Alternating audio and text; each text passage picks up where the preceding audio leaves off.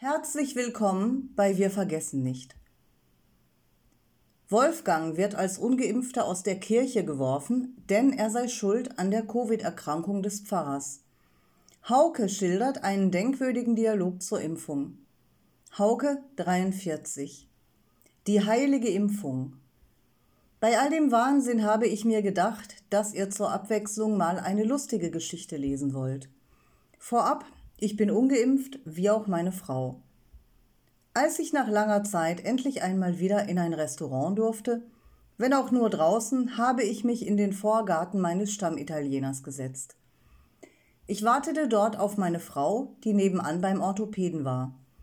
Sie hatte zu der Zeit Knieprobleme. Ich kam, während ich bei einem Espresso auf sie wartete, schnell mit dem Ehepaar am Nachbartisch ins Gespräch. Die Dame erzählte mir, dass auch sie Probleme mit dem Knie hatte und beichtete auch sogleich ihre Bedenken bezüglich einer Impfung. Der neue Arzt liegt mir nicht. Er hat mir gleich eine Hyaluronspritze empfohlen, um den Knorpelschaden zu kompensieren. Aber das ist doch alles noch gar nicht richtig erforscht. Da habe ich mich natürlich nicht drauf eingelassen. Ich? Aha, das ist so wie mit der heiligen Impfung. Daraufhin herrschte Totenstille. Die Gesichter hingegen waren unbezahlbar. Rauswurf aus der Kirche. Josef 71. Lange bevor sich im Rahmen der Corona-Pandemie eine diffuse Palette an Richtlinien und Vorschriften zur Bekämpfung und Eindämmung im öffentlichen Diskurs über uns Bürgerinnen und Bürger ergoss, war mir bereits als ehemals examiniertem Krankenpfleger mit AIDS-Pflegeerfahrung im nunmehr langjährigen Ruhestand die Notwendigkeit zur Anwendung der klassischen Prophylaxemethoden bewusst.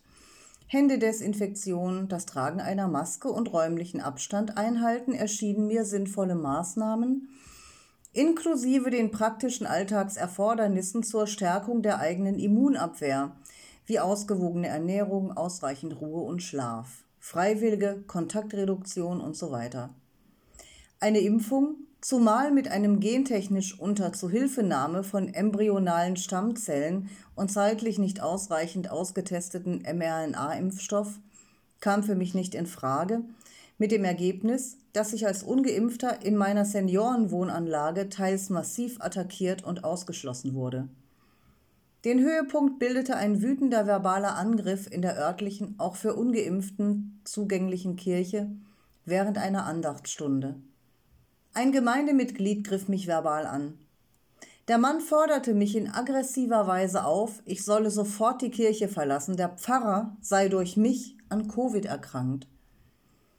Heute kann ich entspannt resümieren und objektiv festhalten, dass mir diese Pandemiezeit insgesamt wie eine irrationale und gehetzte Treibjagd auf ungeimpfte in Erinnerung bleiben wird, mit seelischen Verletzungen, die aber im verzeihenden Gebet zu heilen beginnen.